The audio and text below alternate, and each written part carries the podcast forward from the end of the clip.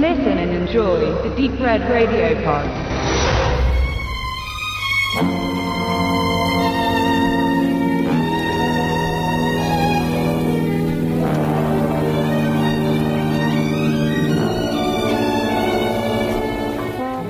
Ja, herzlich willkommen zum unerwarteten zweiten Teil unseres Filmsammel-Podcasts.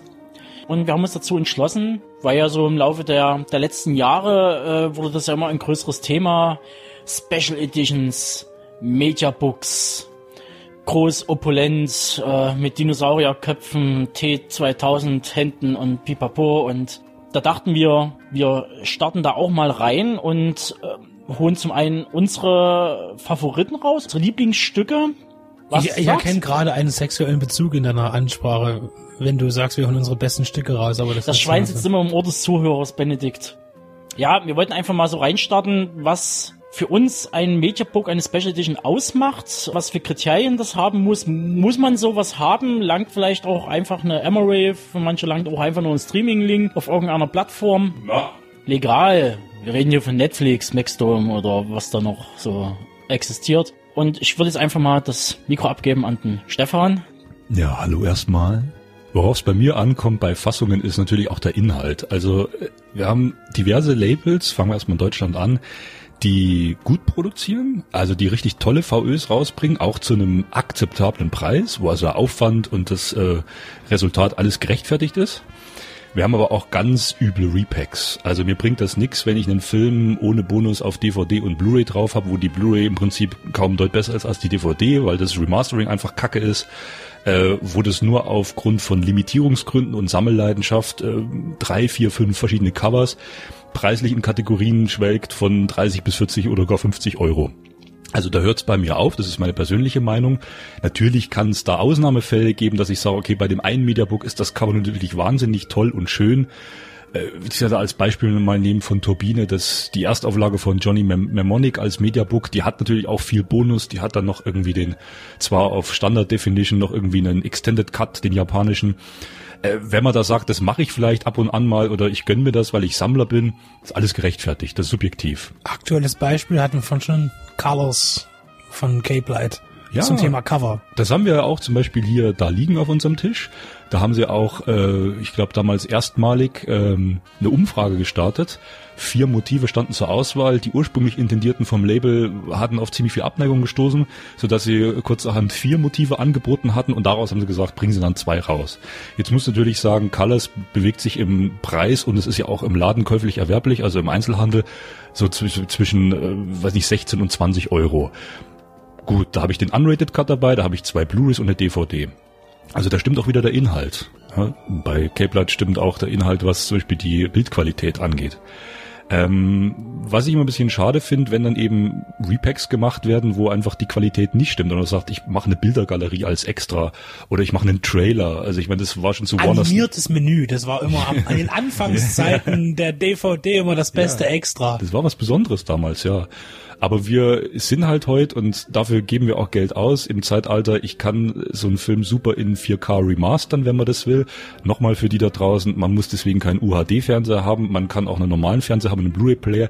Es kommt ja auf das Master an, auf die äh, Quellen, äh, auf das Quellenmaterial. Und wenn ich das schon in normal abtaste, äh, kommt am Schluss nichts Gutes bei raus. Oder ob ich mir richtig Mühe gebe und tue etwaige Kratzer oder Schrammen weg. Äh, ja, äh, ich gucke mir den Film an, weil ich was sehen will. Und der erste Ausschlagpunkt, und das bleibt, ob jetzt Amaray-Hülle für 7,99 oder 10er oder ein Mediabook ist, sieht der Film gut aus und hört sich der Film gut an. Und da muss man meiner Meinung nach unterscheiden, ist ein Film neu oder ist ein Film alt? Weil von einem alten Film, der zum Beispiel einen deutschen Synchronton auf Mono hat, da kann ich kein Dolby Atmos mehr erwarten. Das ist klar. So, erstmal so viel dazu.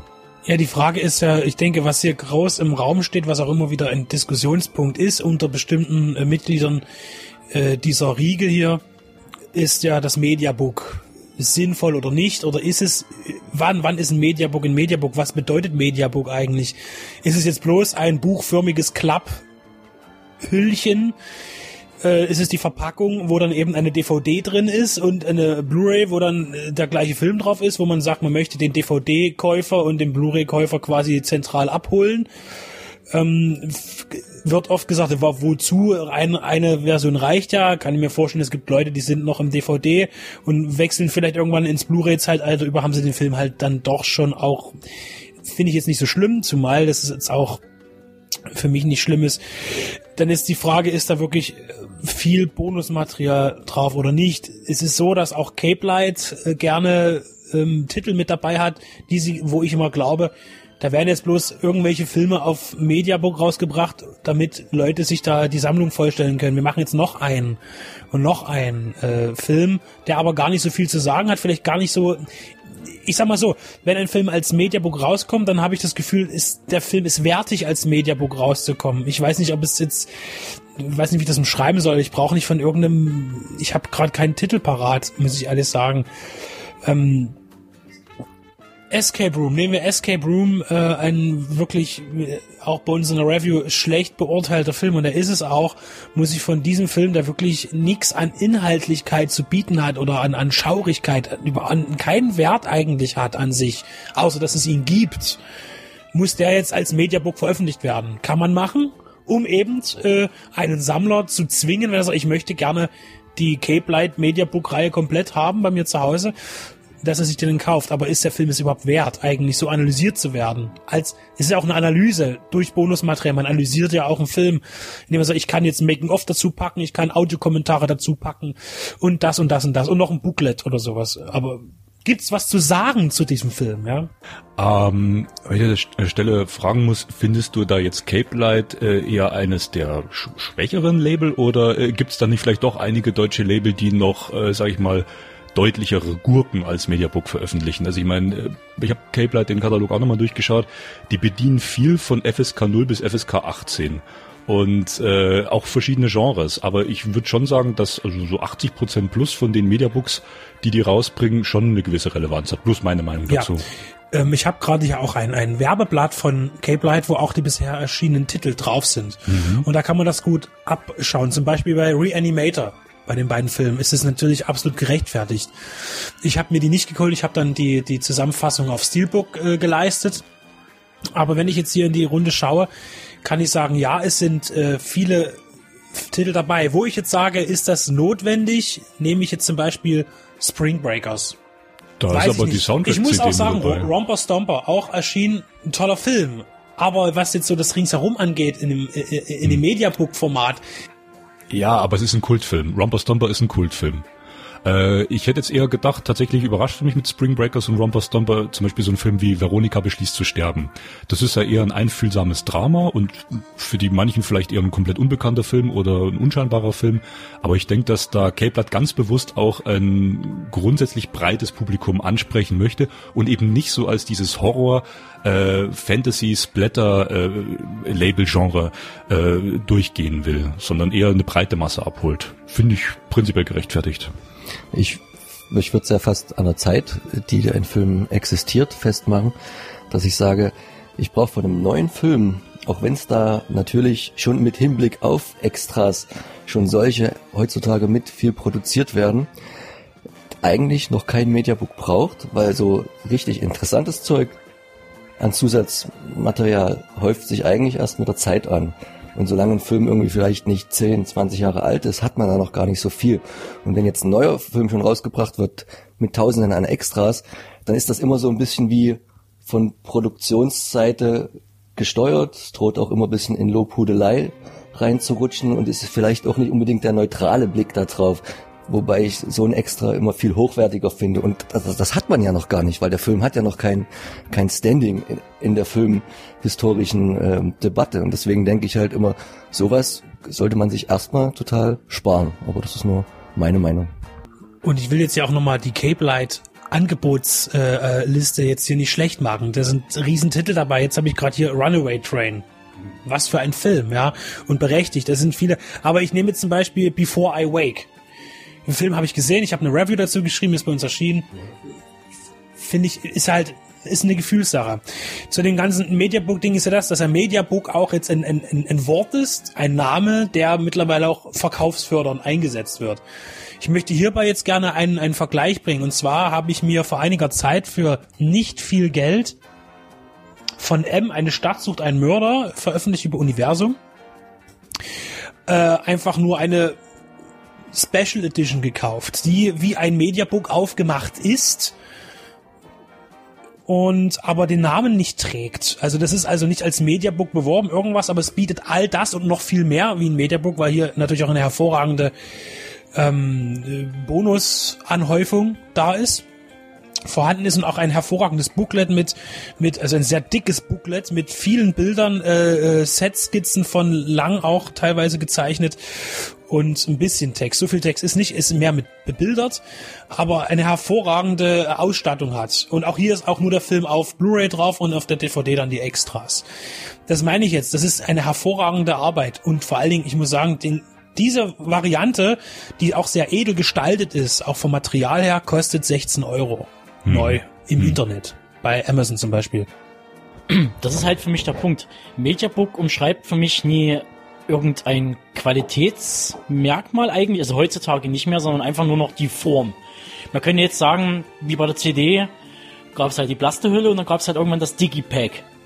So, und dass das halt ein bisschen wertiger ist, alles in Hochglanz und mit viel Hiopai und Max hat es ja schon quasi angesprochen, ein Film muss schon ein paar Jahre auf dem Buckel haben, damit man auch was darüber erzählen kann, damit sich das auch lohnt, ein bisschen sacken lassen. Und wenn zum Beispiel eben das Mediabook von Koch Media zu Inferno von Argento ist bloß in Österreich rausgekommen, ich erwähne es bloß mal ganz kurz, da ist zum Beispiel das Booklet drinne, bestehend aus maximal anderthalb A4 Seiten Text, ansonsten nur Bilder und es wird kaum auf den Film selber eingegangen, bloß auf ein paar Mechanismen oder ein paar äh, Merkmale wie Licht, Farb etc.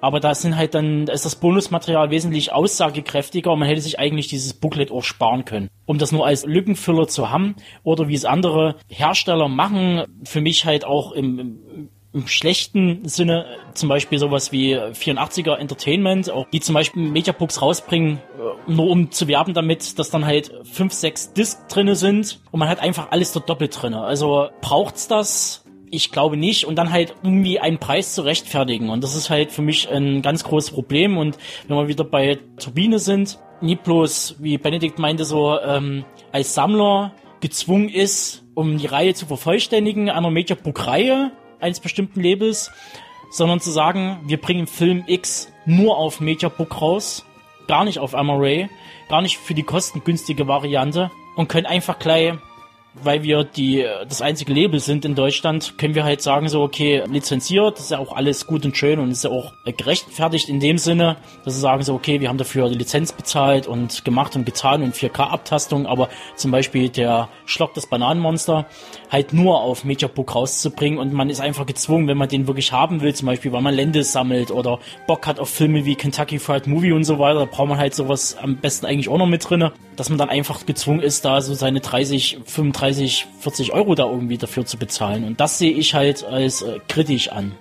Mediabook könnte eben sein, wenn man es jetzt nur auf den Inhalt nimmt, sowas wie äh, die Arrow Video Produkte, die halt als Amaray rauskommen, aber pickenpacke voll sind mit Extras, man sich Mühe gibt bei den Abtastungen, bei den Restaurierungen, dass man nicht auf Biegen und Brechen alles zu Tode restauriert. Also da gibt's ja auch mal so den ein oder anderen Frankenstein-Cut, wo man einfach sagt, okay, wir haben aus der Version, aus der Version, das sieht man dann auch, man hat ein bisschen noch am Bild angepasst, aber man sieht halt die Unterschiede, weil es einfach nicht anders ging. Und das sind halt so Sachen, ähm, man kriegt das gleiche den gleichen Inhalt wie zum Teil dann auf der deutschen, für den deutschen Äquivalent, nur mit deutscher Tonspur, dann nur eben wesentlich teurer. Und ähm, da frage ich mich halt wirklich, wie kann es zu so einer Diskrepanz kommen von quasi umgerechnet 12 Euro und 40 Euro.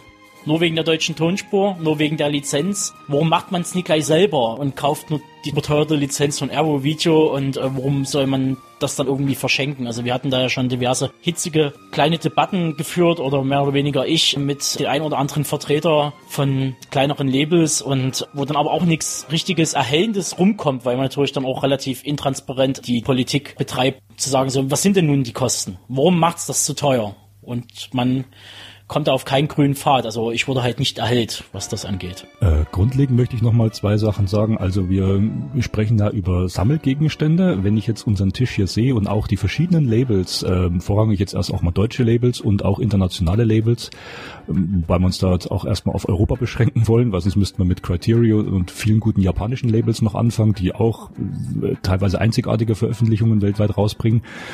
Äh, wollen wir kurz zum Begriff Mediabook kommen. Also ich habe äh, im Internet letztens nochmal eine Diskussion mitverfolgt, wo auch wirklich recht sachlich, also ohne jetzt irgendwie zu banal zu werden, beschrieben wird, was macht für manche ein Mediabook aus.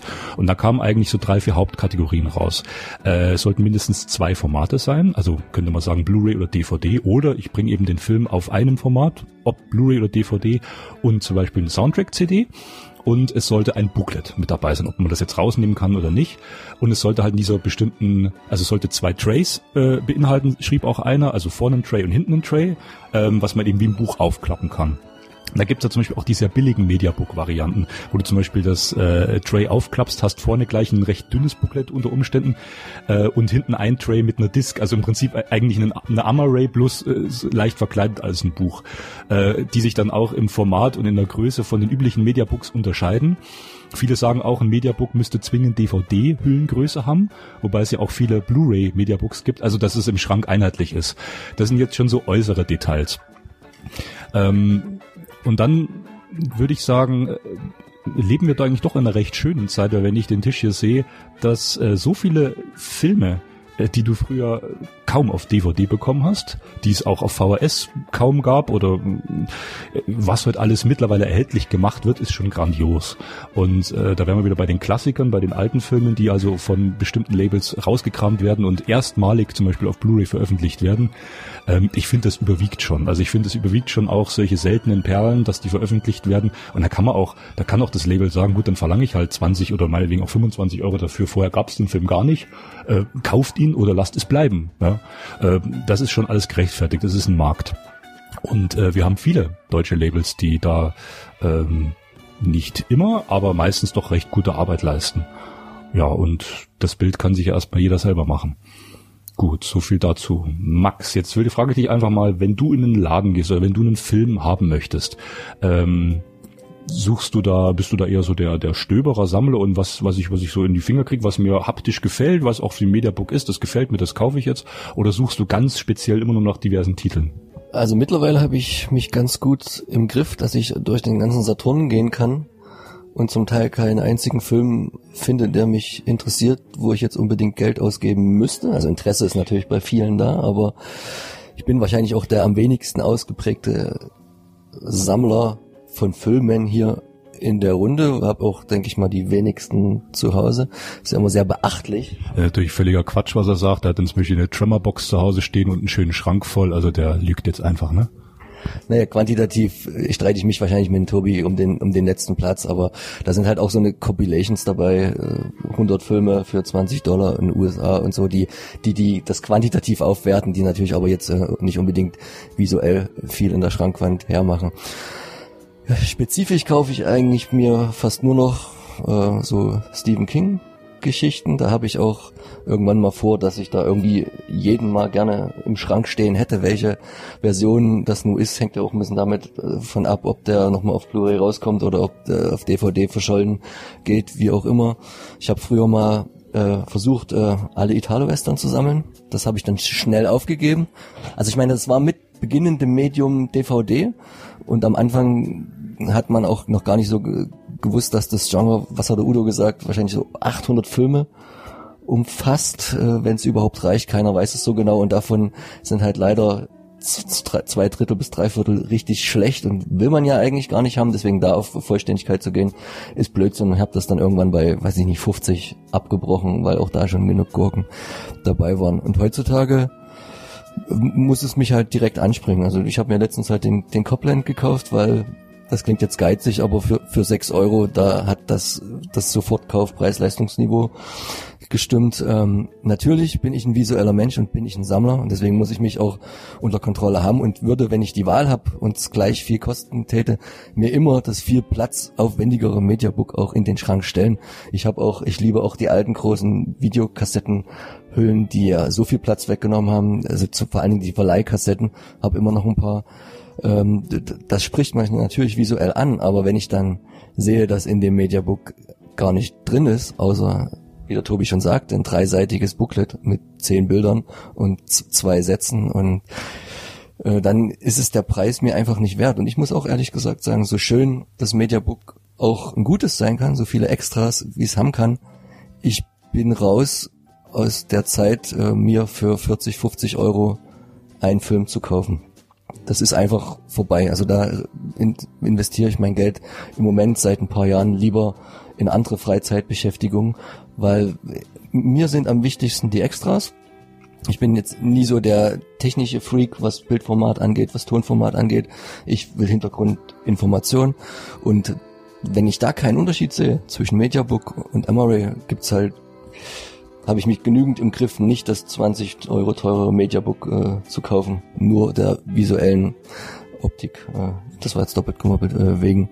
Also deswegen habe ich auch, glaube ich, ganze fünf Mediabooks und die habe ich alle geschenkt bekommen. Also danke dafür an die Schenker, aber selber habe ich mir, glaube ich, kaum eins mal geholt.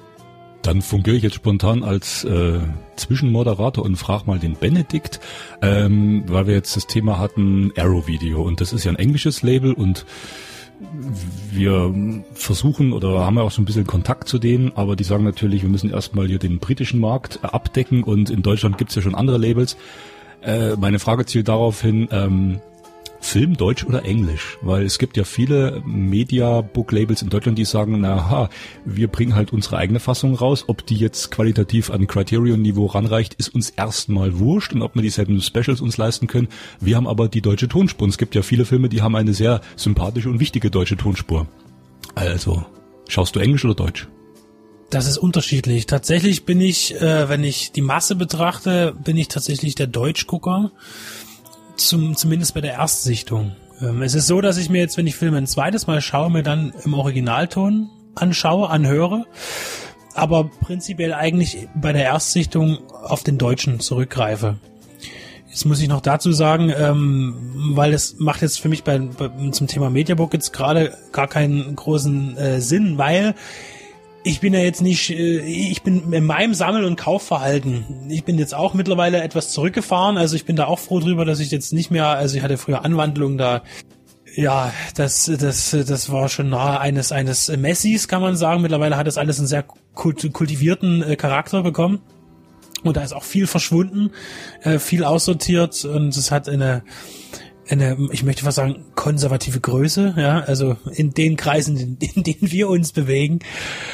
Ähm, und ich gucke zum Beispiel jetzt nicht unbedingt, ist das jetzt eine Special Edition oder ist das jetzt eine, eine einfache Armoray?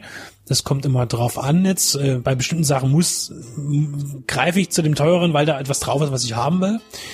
Und insofern ist es aber prinzipiell erstmal so, dass tatsächlich ich darauf achte, wenn ich mir einen Film kaufe, ob dort eine deutsche Tonspur mit drauf ist. Jetzt ist es so, dass gerade der britische Markt bei bestimmten Sachen Universal äh, und Warner sind da äh, mit dabei, gerade auch noch zu DVD-Zeiten will ich fast sagen, die DVD-Zeit ist ja noch nicht vorbei. Aber auf DVD schon äh, immer, also häufig bei ihren Titeln die deutsche Tonspur mit ein äh, Platz Platz gegeben haben und auch den deutschen Untertiteln dazu. Ja, das stimmt. Warner und Universal haben europaweit, also ich glaube sogar Französisch, Italienisch, Spanisch, also also die Europasprachen äh, einheitlich mit draufgepackt. Das war vor allen Dingen dann sinnvoll, wenn es um Filme ging, die in Deutschland in ungekürzter Fassung nicht zu haben waren. Ja, dann ist es besonders sinnvoll gewesen und äh, gerade auch über über Amazon war es möglich, äh, auf Privathändler zurückzugreifen, die eben diese Filme im Programm hatten. Und darauf achte ich schon. Also ich möchte tatsächlich auch gerne die deutsche Tonspur dabei haben. Und wenn es eben mal nicht möglich ist, wie bei Arrow Video zum Beispiel, da bin ich eben auch immer sehr vorsichtig bei dem, was ich jetzt bestelle. Ich äh, und deswegen habe ich auch nicht so viel im Angebot. Also ich bin da habe da eine Handvoll da, weil das Filme sind, die ich sehen möchte, weil die auch eben nicht verfügbar sind in Deutschland in einer anderen Variation oder wenn dann eben nur gekürzt. Und äh, ich möchte da gleich weitergehen. Äh, bleiben wir bei den bei den britischen. Äh, ich hatte es schon mal gesagt. Für mich ist es eben wichtig, dass dort ein anderer Respekt irgendwie, habe ich das Gefühl, für bestimmte Sachen da ist. Eben zum Beispiel, ich hatte vorhin gesagt, M, eine Stadt sucht einen Mörder, ist ein deutscher Klassiker, der wurde auch von Universum sehr würdig behandelt und veröffentlicht. Das war schon mal anders. Es gab, ich kann mich erinnern, eine ganz, ganz schlechte DVD von M. Und das war auch gar kein großes Label. Ich war es sogar EMS, ich bin mir nicht sicher. Ich glaube, es war EMS in einem ganz schlechten Cover, ganz überhaupt schlecht. Und ich habe mich so geschämt, dass ich diese DVD hatte, weil es keine andere Möglichkeit gab, diesen Film zu haben. Und dann kam Gott sei Dank irgendwann mal ähm, diese tolle Veröffentlichung von von Universum. Und mir geht's aber hier auch tatsächlich um den Stummfilm, weil das sind die Briten sehr viel schneller. Nicht nur um Stummfilm unbedingt, also zum Beispiel auch das Testament des, das Testament des Dr. Mabuse ist bei Eureka, das ist jetzt das Label, die sich dem, dem deutschen Stummfilm und frühen Klassikern sehr herzerwärmend annehmen. Der müde Tod, wie lange äh, diskutieren die Leute in, in Foren oder, oder wie, wie lange wird schon angepriesen, dass dieser Film nun endlich mal auf Blu-ray erscheint oder überhaupt mal erscheint. Ich meine, der ist dann irgendwann mal auf DVD rausgekommen und es passiert nix. Nix.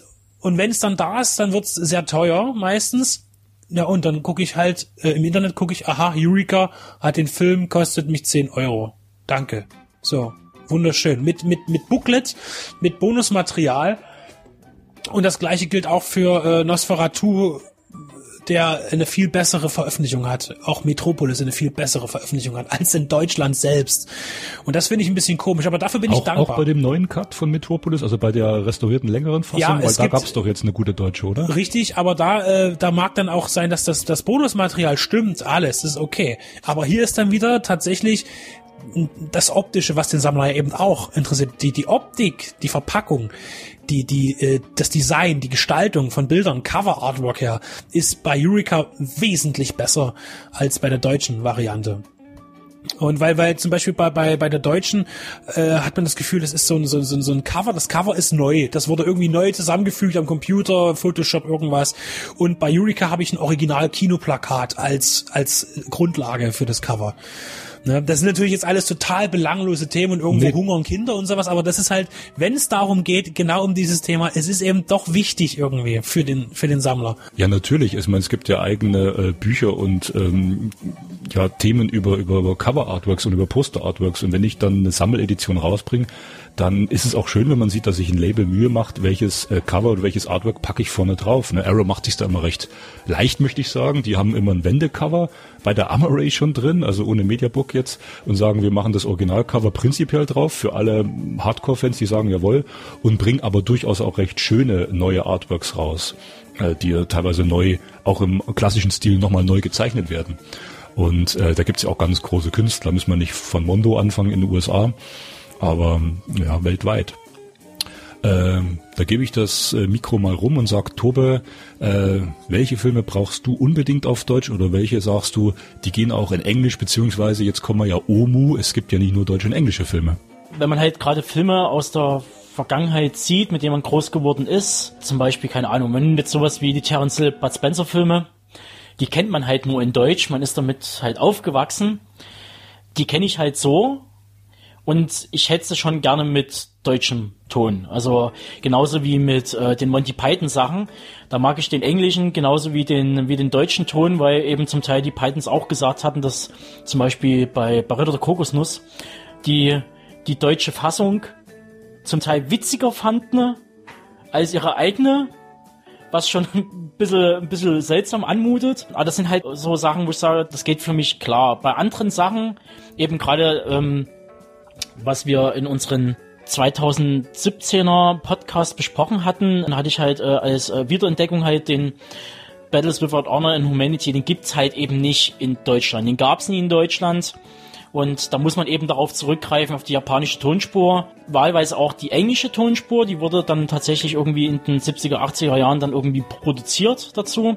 Und man hat dann eben englischsprachige Untertitel. Ich bin's persönlich gewohnt, durch äh, Anime viel früher geguckt, so durch Anime-Verein in, in Dresden, dass ich halt äh, gewohnt bin, dann Originalfassungen zu gucken, mit englischsprachigen oder deutschsprachigen Untertiteln.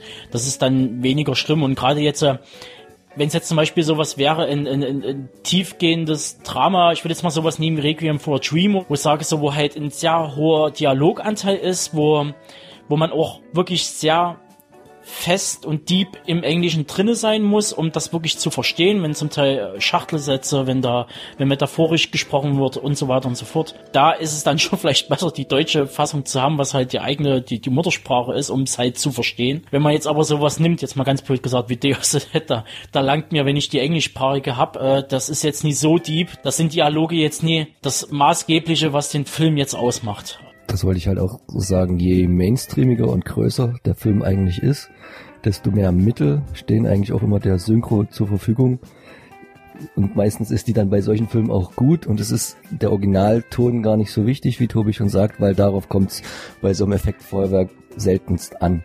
Und je kleiner und spezieller der Film wird und je mehr Indie, ist es, denke ich, wichtig, den im Original zu gucken, weil die haben erstens weniger Geld, um Synchron äh, da ordentlich auf die Beine zu stellen und zweitens ist dann dort das ganze dialoglastiger und die Atmosphäre viel mehr auch im Sprachanteil enthalten und dann würde viel verloren gehen, wenn man einfach den wegnimmt und dann würde ich halt auch immer sagen, dann im Original gucken und notfalls mit Untertiteln, weil ich muss auch sagen, es gibt viele englische Filme, wenn ich da keine Untertitel hätte, gerade wenn es so britisch ins Cockney reingeht oder irgendwo Südstaaten amerikanisch genuschelt wird, wenn ich die Hälfte nicht mehr erfasse, bringt es mir natürlich auch nichts, die Originalversion, aber von der Stimmung her will ich es natürlich auch nicht missen. Also macht man dann den Kompromiss, den andere Länder ja immer einfach nur kennen, nämlich den Film im Original zu gucken und dann unten mitzulesen und man gewöhnt sich auch daran.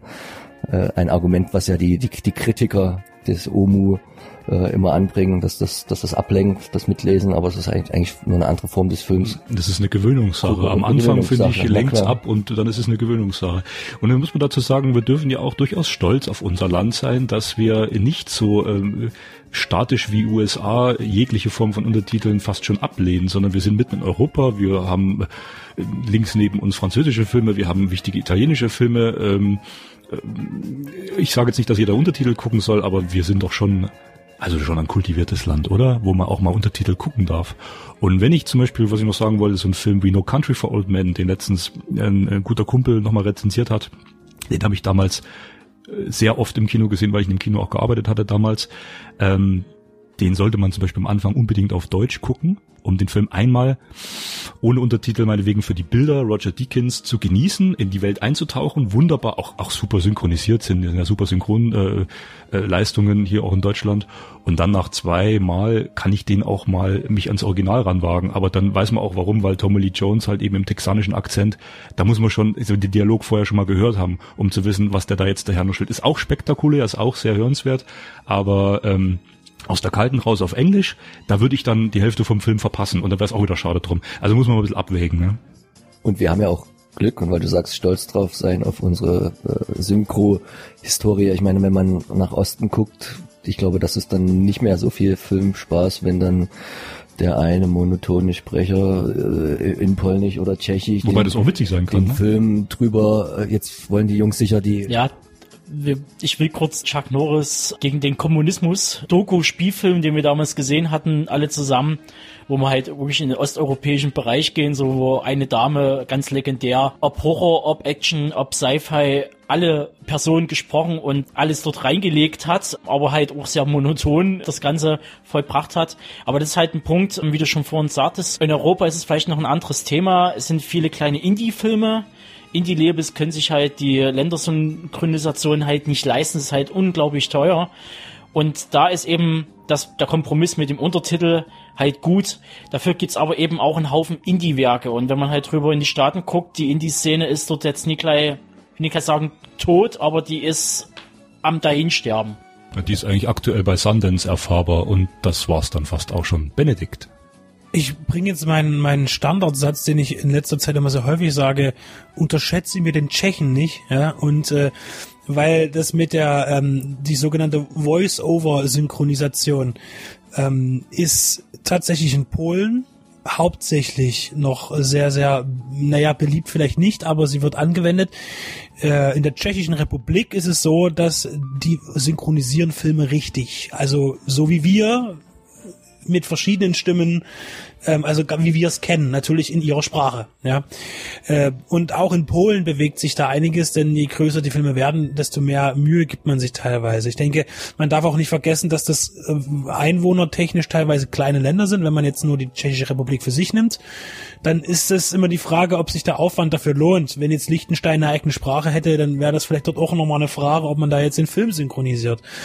Aber äh, also in Tschechien, ich nutze nochmal das nicht mehr verwendbare Wort, ähm, ist es so, dass der dass die auch eine Synchronisation haben. Also es ist nicht äh, ganz Osteuropa, die sich mit einem trögen Voice-Over rumschlagen müssen. Und bevor Max jetzt noch was sagt, ähm, nochmal der Hinweis, wir sprechen ja über Sammeln und über Fassungen, aber wir wollten euch, liebe Hörer, auch mal verdeutlichen, dass man eben auch auf die äh, Sprachfassungen eingehen darf und muss, wenn es um verschiedene Editionen geht. Weil es eben einfach verschiedene Anhänger gibt, die sagen, ich gucke prinzipiell nur auf Deutsch und ich kaufe nur von deutschen Labels. Und dann warten die halt im schlimmsten Fall zehn Jahre, bis sie mal, weiß ich, John Frankenheimer's The Train sehen, den es hier gar nicht gibt und äh, verpassen halt zehn Jahre Filmgeschichte. Und, äh, schade drum, ne? Mit den äh, mit den Ton äh, mit der Tonspur äh, finde ich jetzt zum Beispiel was für mich ganz schlimm war, wenn dann die Originaltonspur nicht mehr reicht, wie du sagtest, ist es Mono zum Beispiel. Man, man kann es zum Beispiel nicht mehr aufblasen auf ein 7.1 irgendwas, dass es geil ist und dann synchronisiert man Filme neu. Ich habe jetzt nur das Beispiel von der Weiße Hai. Ja. Es ist grausam, wenn man die alte deutsche Tonspur kennt und dann diese neue hat und man denkt, um Himmels Willen, was ist hier passiert? Und ich dachte am Anfang wirklich erst, das ist nur die, diese Tonspur drauf. Das kann ich mir nie, ich kann, ich kann den Film nie wieder sehen auf Deutsch. Aber Gott sei Dank äh, war ja, ist als Bonus, sag ich mal, noch die Original-Tonspur ähm, drauf, die deutsche.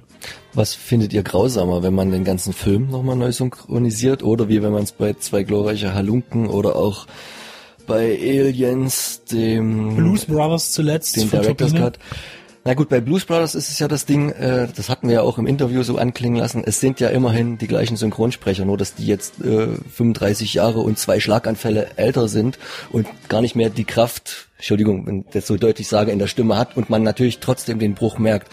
Richtig beschissen finde ich es aber, wenn du dann halt Aliens guckst, weil das regt mich dann den ganzen Film über auf, wenn dann in den Szenen, die der nur der Director's Cut bietet, ein anderer ähm, Sprecher genommen werden musste und dann halt die Stimme wechselt und ganz krass ist es auch bei zwei glorreiche Halunken.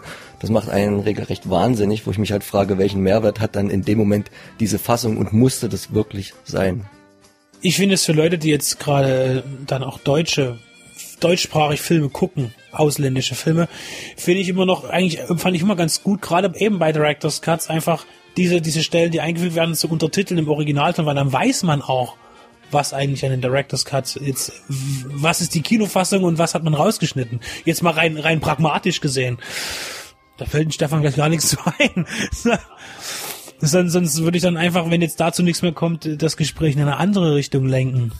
Ne, ich habe jetzt gerade tatsächlich überlegt, auf welche anderen Aspekte außer der Synchronspur wir jetzt noch im Detail bei Sammelgegenständen eingehen möchten. Wir hatten ja schon, äh, Max hat es ja verdeutlicht, äh, welcher Stellenwert Bonusmaterial für ihn hat. Ähm, da gibt es natürlich auch wieder Unterschiede. Was ist gutes Bonusmaterial, was ist überf überflüssiges Bonusmaterial? Es gibt gute Dokumentation, es gibt schlechte. Das ist auch immer titelabhängig. Benedikt hebt den Finger. Es gibt noch ein wirklich schlechtes Beispiel und das habe ich sogar in einer Review gesagt und zwar handelt es sich dabei um eine Auflage von Explosive Media in Zusammenarbeit mit Koch Media. Und zwar äh, die Sindbad, die Ray Harryhausen Kollektion. Das sind vier Filme sind rausgekommen, das ist erst kürzlich passiert. Und zwar er greift ins Regal. Handelt es sich um Sindbad und das Auge des Tigers, Gullivers Reisen, also die drei Welten des Gulliver, die erste Fahrt zum Mond und äh, die geheimnisvolle Insel. Das sind äh, vier wunderbare Filme, die wurden auf Blu-ray, ähm, muss man jetzt hier sagen, ist teilweise Blu-ray nicht das Format der Wahl. In vielen Szenen ist gut, aber in vielen Effektszenen mindert es das optische Sehvergnügen, weil einfach die, der Film zu alt ist, das Ausgangsmaterial es nicht hergibt. Darüber will ich jetzt aber gar nicht reden. Wir reden ja jetzt von Bonusmaterial. Auf diesen vier verschiedenen Filmen sind, wenn man das als, als, als Sammler alle haben möchte, immer das gleiche Bonusmaterial drauf. Es ist immer die gleiche Dokumentation drauf und zwar. Ja, das ist aber schon ein Ding, hä? Über Ray Harryhausen eben diese eine und die ist auf allen Vieren drauf und das ist. Das ist wirklich die gleiche. Das ist die gleiche, ja. Weil es ist natürlich ja, da kauft sich einer nur ein und hat er die. Aber wie ich zum Beispiel, ich hatte ja das Glück, diese als Rezensionsexemplare zu bekommen, außer eine, die ich dazu gekauft habe. Hast du sie auch viermal angeguckt, bis du es gemerkt hast, oder? Ich habe gar keine davon angeguckt, äh, also von den keine von den vier identischen. Äh, Es ist mir nur aufgefallen, ich sagte im Bonus, ich habe reingeschaut, ich habe mir die einmal angeschaut und dann bei der bei der zweiten habe ich wieder reingeschaut. Moment, ähm, ist ist irgendwie dasselbe. Ist das eigentlich Jetzt die, mal als, als Beispiel ja. für, für, für eine schlechte Anwendung von Bonusmaterial. Ja. Ist es eigentlich die neu abgetastete Version oder ist es einfach ein HD Master und ich muss übergebügelt? zugeben, dass ich mich da nicht so gut auskenne mit Weil das Ding ist, es gibt von Powerhouse Films oder Indicator Films gibt's jetzt schon zwei große Ray Harryhausen Boxen, die mit äh, 2K oder zum Teil 4K Abtastung und mit Haufen Bonusmaterial um die Ecke kommen und wo ich mir sage, so, da war ich schon selber schon am überlegen, ob ich die mir zulege, weil die einfach bombastisch aussehen.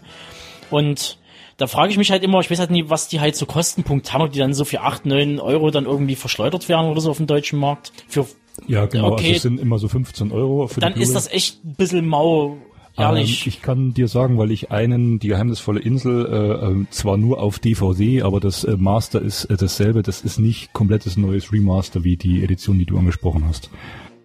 das ist als Beispiel für, äh, wie habe ich ja schon gesagt, schlechte Anwendung. Ist halt wirklich schade. Wenn es das eben nicht hergibt, dann lasst es bleiben. Es ist, Die Frage ist halt, was wäre jetzt in dem Moment die Alternative gewesen, einen Film mit Bonusmaterial rauszubringen und die anderen alle nackt. Da kann man dann halt vielleicht auch schon wieder sagen, vielleicht kommuniziert man es offen, dass die Leute halt wissen, es werden, wie du schon sagtest, die wenigsten sich die komplette Batterie in den Schrank stellen, sondern alle nur selektiv kaufen und dann fällt es halt nicht auf. Und ich finde, in dem Fall ist es auch gar nicht so schlimm, äh, weil es ja jetzt, jetzt nicht ein 50 Euro teures Mediabook, eine 50 Euro teure Mediabook-Reihe ist, sondern nur in Anführungszeichen die Emery in einem, in einem Pappschuber und kann man verschmerzen, aber ich verstehe natürlich auch deinen Punkt. Aber was wäre die Alternative gewesen? Wäre jetzt halt die spannende Frage, welchen Film hättest du jetzt das eine Harryhausen Special draufgepackt und bei welchen hättest du das weggelassen? ich hätte ganz fies als verkaufsführendes Argument einfach diese Dokumentation geviertelt und auf jeder eine Episode gemacht. Ja, äh, für die äh, Variante hätten sie mir wahrscheinlich die Füße geküsst, naja, wenn ich ihnen das vorher gesagt hätte. Also Benedikt ist übrigens nebenberuflich als Berater tätig. Falls jemand Interesse hat, bitte auf unsere Website schauen. Danke. Das gilt übrigens auch für Drehbücher und Produktion. Also ne, wir hatten das ja neulich schon mal. Dresdner Tatort, sag ich bloß, ist okay. So.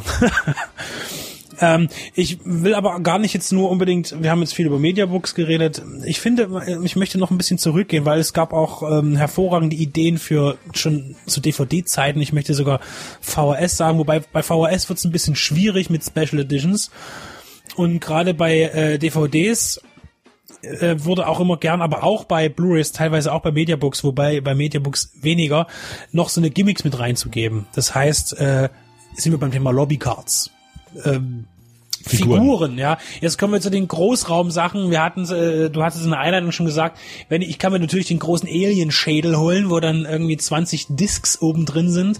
Ich kann mir einen Arm von von äh, Terminator vom vom Exoskelett holen. Ich kann mir einen Helm von 300 holen, der wahrscheinlich nicht mal durch die Tür passt, ja. Ähm, das Problem an diesen Größenordnungen ist, dass es dann wirklich schwierig wird, das äh, Presse, also wenn ich Sammler bin, will ich es ja auch irgendwie in, in mein Wohnumfeld einfügen. Ich will es präsentabel irgendwie ähm, darbieten, nicht nur mir, sondern vielleicht auch, wenn ich stolz darauf bin, Gästen. Das soll es ja auch geben. Und in dem Fall ist es natürlich schwierig, wenn man dann wirklich sowas sammelt, dann hat man davon 20 Stück zu Hause, ist ja auch irgendwie, kostet ja viel Geld erstmal. Äh, das, damit kann ich gar nicht umgehen, so wirklich, wo so eine riesen Figuren drin sind. Es gab mal diese, diese Rambo-Kollektion mit allen vier Teilen, wo dann so eine zweieinhalb Kilo schwere Stallone-Büste drin war, die pot hässlich war, also modelliert war. Jetzt unabhängig davon, ob der Mann jetzt attraktiv ist oder nicht, äh, das Ausgangsmaterial. Ähm, und das sage ich mir, das kann ich mir nicht vorstellen. Das ist also kein nix, was ich mir sammeln würde. Also das ist wirklich, äh, das fällt bei mir raus, weil ich möchte es gern klein und kompakt haben. Auch wie gesagt, ist das Mediabook ja prinzipiell eine gute Wahl. Aber diese großen Special Editions eben äh, ist schwierig. Ja, sowas wirst du bei mir jetzt auch nicht sehen. Nee, alles Ähm, gut. Ich wollte noch sagen, wenn du übrigens wirklich ein Terminator Exoskelett mal finden solltest, das glaube ich wäre Millionen wert, weil es ist immer noch ein Endoskelett. Aber jetzt mache ich mich gerade unbeliebt. Ja, ich bin eben auch äh, nur bis zur zehnten Klasse gegangen, weißt du, das ist halt schwierig. Nee, aber ähm, du hast recht, es gibt äh, Fans, die stellen sich gerne Figuren und Büsten äh, ins Zimmer, man muss es auch nicht von jedem Film haben. Äh, die sind, also da gibt's auch ein ganz äh, aggressives Marketing. Die werden lange vorher angekündigt, ne? Gab's ja jetzt ja bei dem äh, T2 Remaster, was ja im Kino lief, auch schon lange vorher von Studiokanal. Da wussten die Leute, ich krieg das äh, deutschlandweit oder europaweit für 149,99, glaube ich. Wenn ich einer der ersten, keine Ahnung, 2.000, 3.000, will mich nicht festlegen bin, dann kriege ich das Ding, hab's zu Hause und dann ist das Ding irgendwann ausverkauft. Und wenn dann die Leute rangehen und sagen, in vier, fünf Jahren verkaufe ich das weiter und krieg halt irgendwie das Dreifache dafür, dann ist das auch schon wieder ein ganz eigener Markt. Und das ist ein Markt, da wollen wir vier uns jetzt hier gar nicht so äh, als Kenner oder ins Detail gehen, weil wir tatsächlich, wie du sagst, zumeist einfach eine Amaray oder ein Mediabook mal haben oder vielleicht mal. Ich habe übrigens vor ein paar Tagen ein Schnäppchen gemacht. Also in meiner Auffassung ist das ein Schnäppchen. Ich weiß ja, dass du immer Freddy Krüger sehr kritisch siehst als Figur, aber äh, tatsächlich ist die 7 DVD-Box gerade bei 24,99, weil die Filme ab FSK 18 mittlerweile alle freigegeben sind. Und es ist immer noch dieselbe Box, also zumindest mit diesem Karton. Die gibt auch ordentlich was her. Max, du hast die auch zu Hause. Na, da steht sie auch. Und da oben steht sie auch beim Benedikt. Aber Also es ist halt dann immer noch der ein Teil geschnitten, was ja auch das große Manko immer an dieser Box war, dass ich glaube der fünfte immer noch nicht uncut ist. Also wenn man jetzt da gesonderten Wert drauf legt. Ne, da lege ich dann doch gesonderten Wert drauf und da seht ihr, da habe ich jetzt schon vor ein paar Tagen einen Fehlkauf hingelegt. Also was ich damit sagen wollte, die hat 24,99 gekostet. Darauf wollte ich raus. Die hat, glaube ich, früher 50 oder 60 Euro gekostet. Und was ich damit sagen will, den habe ich mir bewusst nochmal OVP als DVD geholt, obwohl ich weiß, dass die Blu-ray schon raus ist und die Qualität vielleicht besser ist. Aber die Blu-ray-Fassung, die sieht so dermaßen kacke aus, weil die ist so schmal und so klein, sieht aus wie ein Film. Und da macht einfach die Box mehr her. Und irgendwie sind bei der Blu-ray auch Teil 3 und 4 auf einer Disc und Teil 5 und 6 auf einer Disc. Äh, das ist ja dann auch wieder Käse. Ja, bei der Länge der Filme und dem Medium, ist es dann Blu-ray gewesen jetzt? Das war Blu-ray, ja, ja. ist es ja, also qualitativ sollte es da keine Probleme geben vom Speicherkapazitäten, Volumen her einer Blu-ray, aber ich weiß, was du meinst. Das hatten wir zum Beispiel auch, ähm, jetzt gehe ich zurück zu einer, eigentlich die erste Special Edition, die ich jemals erworben habe, und zwar die äh, Monster Leg äh, Legacy DVD Collection von Universal, die es auch in abgespeckter Form auf Blu-ray gibt seit einiger Zeit. Auf der Blu-ray sind acht Filme, äh, in der Box acht Filme enthalten und auf der DVD äh, Kollektion sind es 18 Filme. Ähm, die Basiswerke sind eben äh, Frankenstein, Dracula, Dracula. und der Wolfsmensch. Hier in der DVD-Kollektion sind die Fortsetzungen noch ein bisschen mehr. Also das sind die ganzen Fortsetzungen drauf. In Frankenstein gab es auch vier Fortsetzungen, Dracula und Wolfsmensch. Und dort sind zum Beispiel auch teilweise eben äh, zwei Filme auf einer DVD drauf. Wobei das jetzt äh, von der Qualität her nicht mindernd ist. Die wurde damals, also äh, rein theoretisch ist die relativ billig verpackt. Das ist so ein relativ billiger Pappkarton mit ein bisschen Folie dran. Äh, da sind drei doch recht hochwertige Büsten drin von äh, äh, Lugosi, von Karloff und von Cheney.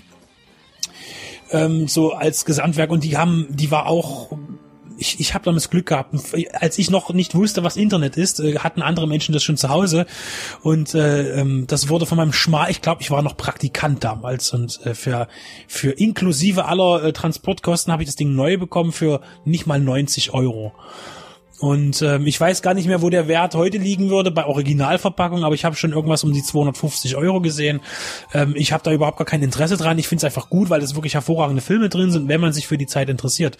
Und das war meine eigentlich meine erste große Investition in ein physisches Filmmedium quasi, dass ich äh, wirklich viel Geld ausgegeben habe, aber man hat auch viel bekommen. Es sind 18 Filme die du halt sonst nirgendwo so bekommst. Heute ist es ja, heute kriegst du ja die, die, die acht Basisfilme, sag ich mal, bekommst du ja auch als Single Edition, als Steelbook, als sonst was, als, äh, wird eben, da sind wir wieder bei so einer Special Edition Vermarktung.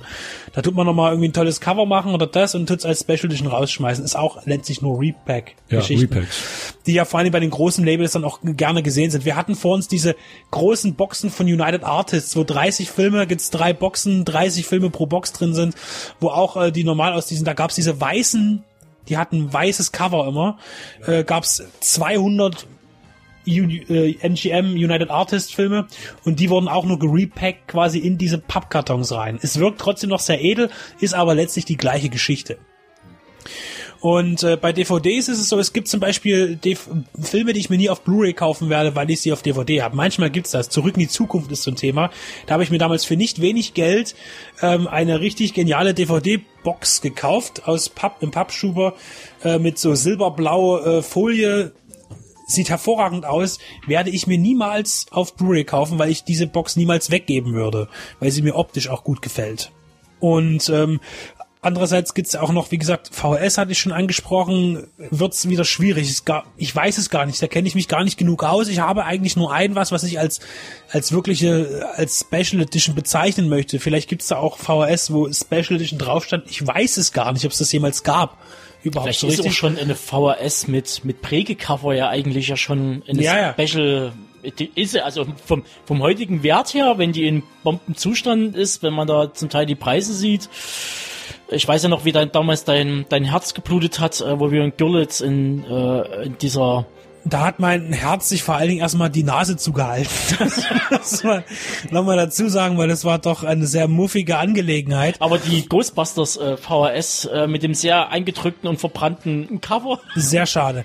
Ich werde gleich zu dem VHS noch was sagen, weil ich zwei Special Editions habe. Ich würde aber, weil Max nach dem Mikrofon äh, warb, möchte ich das jetzt vorerst mal übergeben.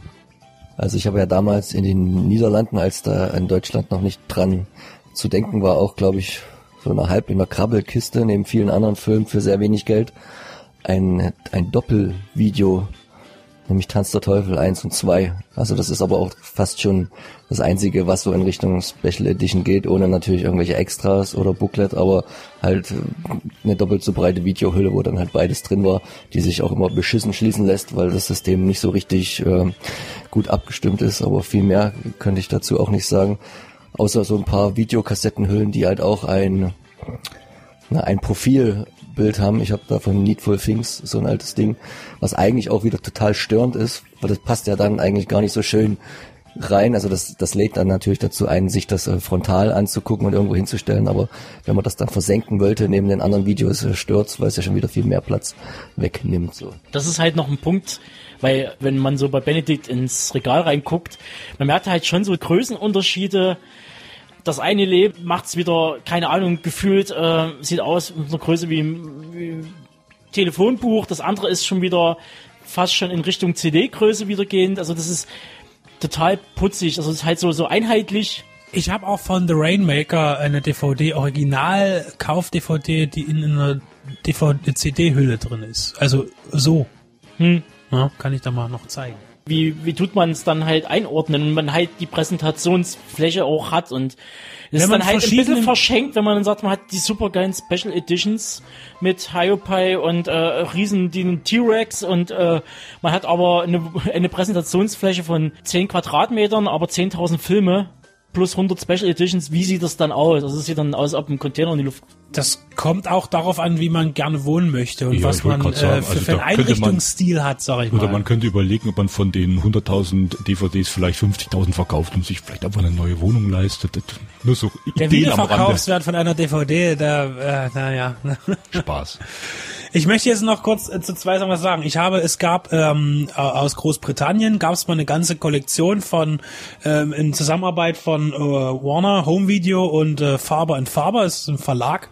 Die haben eine ganze Reihe von hervorragenden, äh, edel aussehenden schwarzen Buchboxen herausgebracht von erwählten Filmen. Ich besitze Bonnie und Clyde als Exemplar und darin befindet sich ähm, einmal die VHS, also da ist wirklich nur der Film drauf und nichts weiter und aber noch äh, das Drehbuch in als, als Buchform eben, als auf der anderen Seite gegenüberliegend. Ähm, und das ist wirklich sehr, sehr schlicht und, und edel gemacht und das finde ich schon sehr beeindruckend. Das finde ich zum Beispiel ist eine hervorragende VHS Special Edition.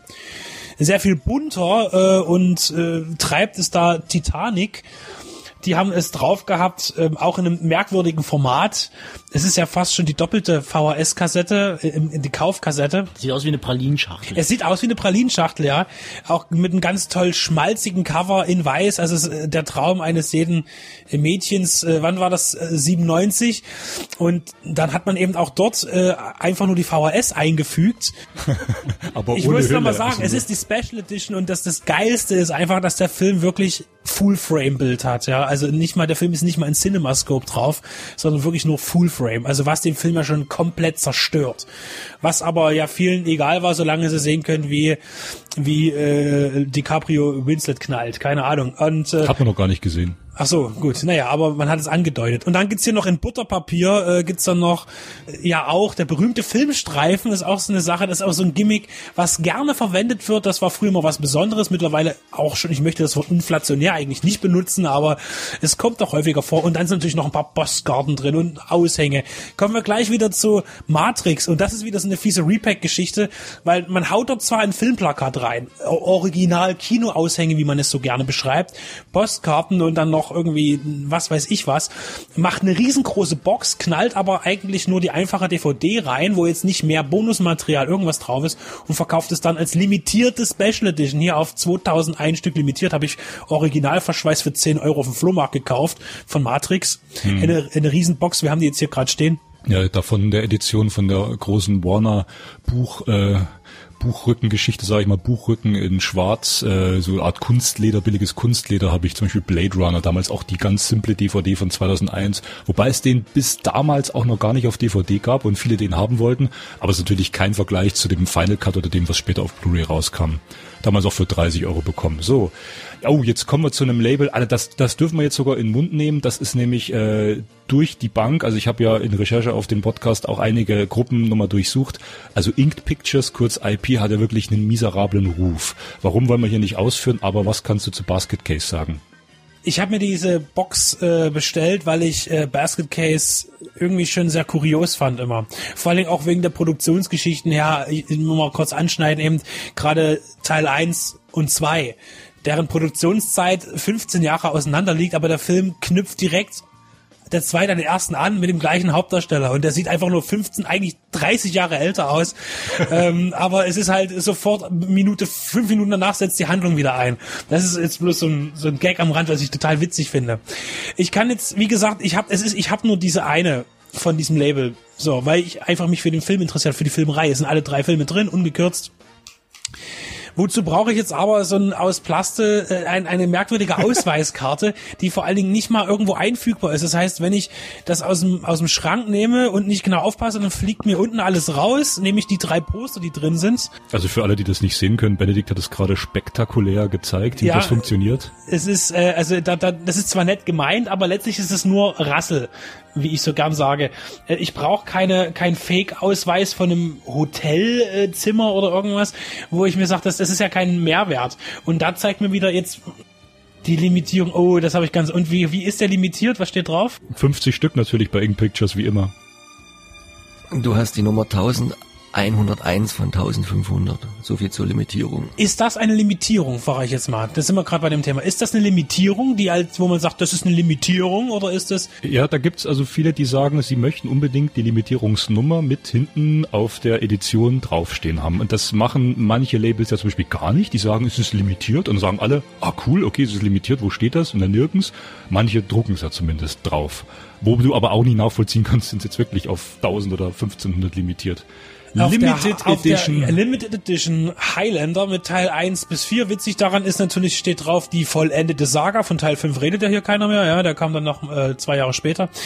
Ähm, die Box an sich ist äh, qualitativ äußerst miserabel, weil zum Beispiel Teil 2 in der, in der deutschen Variante auch im falschen Kinoformat drauf ist. Es ist aber auch noch die Renegade-Version drauf, wo dann wieder im Original-Kinoformat ist. Teil 3 ist in Full-Frame äh, ganz schrecklich. Ähm, eigentlich, ich habe mir den damals gekauft, weil ich fand das damals cool, weil man klappt's halt aus, aber ein Schwert, ja, großartig. Von Highlight DVD, die gibt's gar nicht mehr, ne? Naja, die, die haben ja alle mal geswitcht, das gehört jetzt wiederum zu irgendwas anderem. Aber Highlight gibt's prinzipiell noch. Die haben ja auch noch Equilibrium im Programm oder sowas hier. Okay. Aber das zum Thema Limited Edition, da steht jetzt drauf. Aber ist es, was heißt limitiert? Ja, wenn die jetzt sagen, okay, wir machen 10.000 Stück, ist das ja auch eine Limitierung auf 10.000 Stück halt. Ja, aber das ist ja dann Aber genau, was ist- das ist dann wieder, um ja den Sammler, will man ja letztendlich ansprechen und das ist ähnlich wie bei äh, Platten oder so, wenn dann irgendwie draufsteht, äh, Band XYZ, unser Album wird streng limitiert. Also gerade Nuclear Blast zum Beispiel, also als gutes Beispiel dafür, bringen gerne mal so Limited Editions raus von Vinyl. Äh, auf Pink, was weiß ich, mar marmoriert, Picture, bla, und dann irgendwie stehen da irgendwie eine, eine Zahl dahinter, wo du sagst so, okay, limitiert auf 5000 Stück. Und die erwirbt man eigentlich fast bloß in Deutschland. Wo du dann sagst so, ja, okay, jetzt habt ihr von äh, Künstler X, Platte Y, habt ihr zehn verschiedene Limitierungen zu jeweils 5000 Stück. Das ist einfach so derart inflationär, wird einfach so der, der Markt geschwemmt, dass eine Limitierung völlig seinen Wert verliert. Und das ist einfach, das hast du ja im, im Filmbereich letztendlich auch. Eine Limitierung ist für mich sowas, was irgendwie auch greifbar ist, dass du sagen kannst, so 300 Stück oder 200 Stück. Dass es irgendwie auch einen Wert hat, dass da auch, dass auch vielleicht auch ein Preis dann auf dem, auf dem Markt irgendwie ein relativ schneller so, der dann irgendwie hochschießt, von bis in den dreistelligen Bereich auch gerechtfertigt wäre für Sammler jetzt gesehen. Aber ansonsten ist es doch. Ich habe mal Basketballkarten, Trading Cards gesammelt und die haben sich irgendwann angewöhnt, ähm, auch so limitierte Jersey Cards zu machen, wo so, wo sie irgendwann mal ein Basketball-Trikot des Spielers zerlegt haben und in die Karte ein Stück davon eingearbeitet haben. Und das dann auch eine Limitierung gewesen ist. Dort hatte man aber wenigstens das Special, dass jedes Stück des Trikots ja eigentlich äh, wieder ein Unikat ist und Mhm. deswegen deine Karte noch ein bisschen besonderer macht. Und meine stärkste Limitierung an Karte, die ich habe, ist eine von sechs. Und wo man dann halt auch schon sagen kann, hier kann ich mir ein bisschen was drunter vorstellen, wie rar oder wie selten dann sowas ist, als wenn man jetzt hört hier Nummer 1101 von 1500. Das ist dann meiner Meinung nach auch Scheißdreck und kann man sich sparen ab einer gewissen Ja, Größe. okay, ja. Benedikt will, glaube ich, noch was sagen. Er darf gerne. Beim Thema Laserdisc ist das ebenfalls mit der Special Edition immer so eine Sache. Die definiert sich eigentlich hauptsächlich über Specials tatsächlich, weil die Laserdisc eben auch schon im VHS, eigentlich im VHS-Zeitalter mit zwei Tonspuren teilweise begeistert hat. Also nicht jeder, nicht jeder Film hatte zwar die deutsche und die, die Originaltonspur in Deutschland. Das kam immer drauf an, auf die Größe des Films oder wie populär der Film war. Es ist eher selten gewesen, aber es gab auch Bonusmaterial ähm, auf manchen Seiten. Und hier habe ich zum Beispiel jetzt nochmal eine Limitierung, das ist Hellraiser. Eins und zwei in einer Box, muss man sagen, dass hier nix geil dran ist. Es ist einfach nur, dass äh, zwei Platten in eine, in, in eine dünne Pappfolie geschoben. Aber hier rühmt man sich mit einer Limitierung von 500 Stück. Ich habe auch noch Shadow Chaser, die Trilogie, äh, die ist glaube ich auf 250 Stück ähm, limitiert. Und das ist dann schon wieder eine Limitierung. Jetzt ist die Frage, aber hier beim Thema Laserdisc kann man sagen, wie groß war der Markt in Deutschland für Laserdisc? Und da kann man jetzt genauso sagen, das kann man genauso runterbrechen.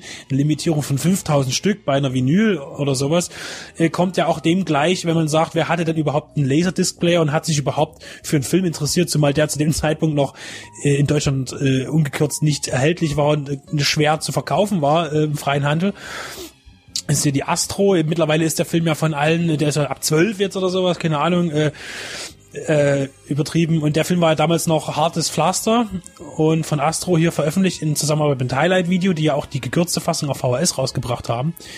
Aber hier eben die Limitierung auf 500 Stück ist genauso hoch, wenn man eben betrachtet, dass eigentlich Laserdisc ein sehr, sehr kleiner Markt war. In Deutschland zumindest, eigentlich überall in den Ländern. Obwohl ich nochmal diesen großen Trugschluss äh, wegwischen möchte, dass immer sagt, ja, es gab ja nie wirklich viele Titel auf Laserdisc, das ist Quatsch.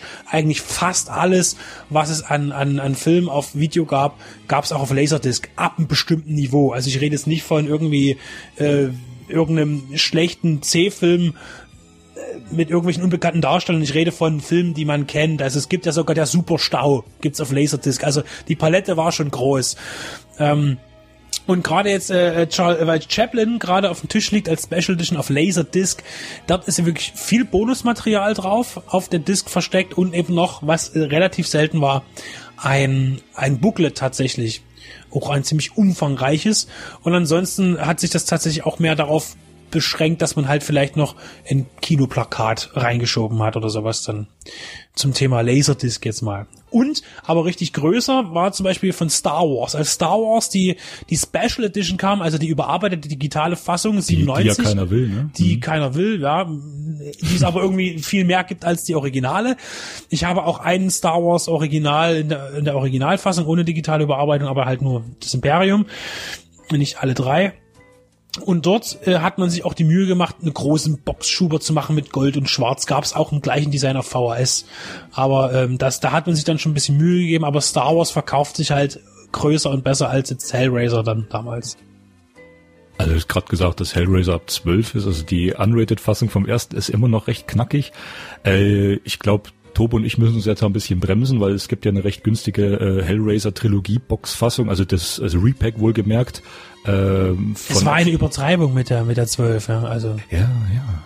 Äh, also äh, von, von, von Arrow Video auch aus England und äh, gerade kursiert das Ding für 100 Euro oder noch mehr in Deutschland, wo auch wieder der Streit losbricht. Und da komme ich wieder zu meinem aus Ausgangspunkt. Da gibt's wohl beim zweiten Teil, so wie ich das gelesen habe, Master-Probleme, Master-Fehler. Da wo ich mir sage, okay, ähm, die Labels können das nicht immer gleich alle perfekt machen, aber wenn dann Kritik kommt und wenn dann bestimmte User oder Käufer sagen, hier passt mir was nicht, weil ich kann vergleichen und ich habe nun mal die andere Fassung auch und ich stelle fest, bei der 100 Euro Sammelfassung von euch ist hier irgendwo ein Masterfehler. Äh, was ist denn das jetzt genau? Dann verlange ich, und das ist ein offener Aufruf nach draußen von jedem Label, dass es bitte äh, sachliche äh, Angaben liefert und, und auch für Kritik empfänglich ist.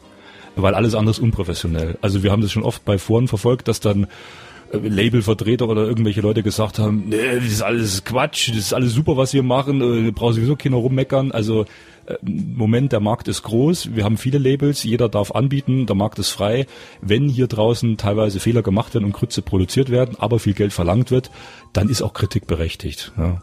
Also das soll jetzt nicht zur Rebellion aufrufen, aber ja, die Leute können im Prinzip sich aussuchen, was sie wo kaufen. Und das ist ganz wichtig. Wir haben jetzt 70 Minuten auf dem Kasten. Will noch jemand was Essentielles sagen, was wir noch nicht verpasst haben? Bis auf das VHS natürlich nach wie vor das Medium ist. Laserdisc. Nein. Ich möchte vielleicht noch mal kurz anmerken, weil es ja viele Leute gibt, die äh, auf die Originalfassung, Sprachfassung äh, schwören, aber eben irgendwie ähm, scheinbar nicht den internationalen europäischen Handel oder Markt halt gar nicht auf dem Schirm haben man muss nicht zwangsläufig, wenn man schon auf Englische steht, dann soll man auch gefälligst ins äh, mal über die Landesgrenze hinaus gucken und dann kann man eben auch zurückgreifen, eben nach England rüber gucken. Äh, wir reden da jetzt nicht bloß von irgendwelchen Arrow-Produkten, äh, Eureka etc., sondern man kann dann eben auch eben auf Warner, auf Universal, also halt auf die großen Labels, die dort eben auch vertreten sind, aber eben auch dort schon ihre Special Editions anbieten, aber eben für einen, für einen kleinen Preis zum Teil in neuen Abtastungen, in, in neuer Qualität. Und man muss nicht auf deutsche wenn man zum Teil Amazon äh, äh, Preise da zurückgreift und sagt so, äh, okay, für eine DVD von Anno Dazuma 30, 40, 50 Euro bezahlen und dann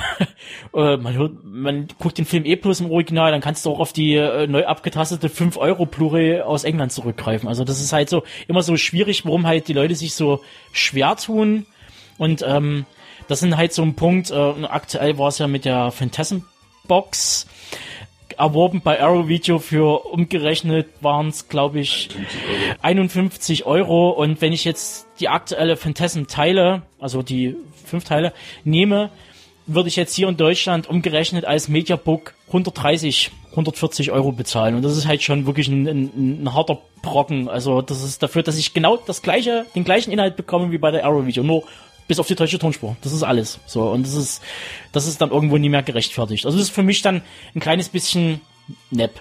Also gerade da gilt auch immer, ich meine, das weiß ja eigentlich jeder selber, aber Preise auch vergleichen.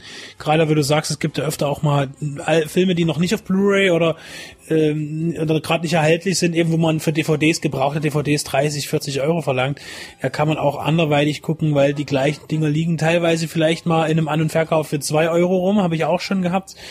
Oder eines meiner Lieblingsbeispiele, weil es einfach gerade passt, über Amazon, sehr interessant gewesen, äh, bei den Privatanbietern, ich habe eine bestimmte Schallplatte gesucht, das war die Volkslieder 2 von Zupfgeigenhansel in der Originalpressung und da wirklich, man kann sich, wenn man gleich guckt, man kann sich die Platte für 250 Euro kaufen. Man kann sie aber auch für 10 Euro kaufen. In der gleichen Qualität. Also da ist sowieso immer Vorsicht geboten, immer nicht gleich das erste vermeintliche Schnäppchen oder eben sagen, oh, das gönne ich mir jetzt mal, das kostet zwar viel, aber das gönne ich mir jetzt, muss man vielleicht gar nicht. Und mit dieser vorausschauenden Empfehlung unseres Benedikt wollen wir euch gemächlich aus unserem etwas längeren Podcast entlassen. Wir hoffen, ihr hattet viel Spaß und unser Podcast soll als Anregung dienen, natürlich weiter zu sammeln, weil nach wie vor egal, was ihr kauft und wie viel Geld ihr ausgibt. Hauptsache, ihr kauft es und habt es wirklich im Schrank stehen, weil alles, was Streaming ist, ist prinzipiell erstmal Kacke. Danke und tschüss.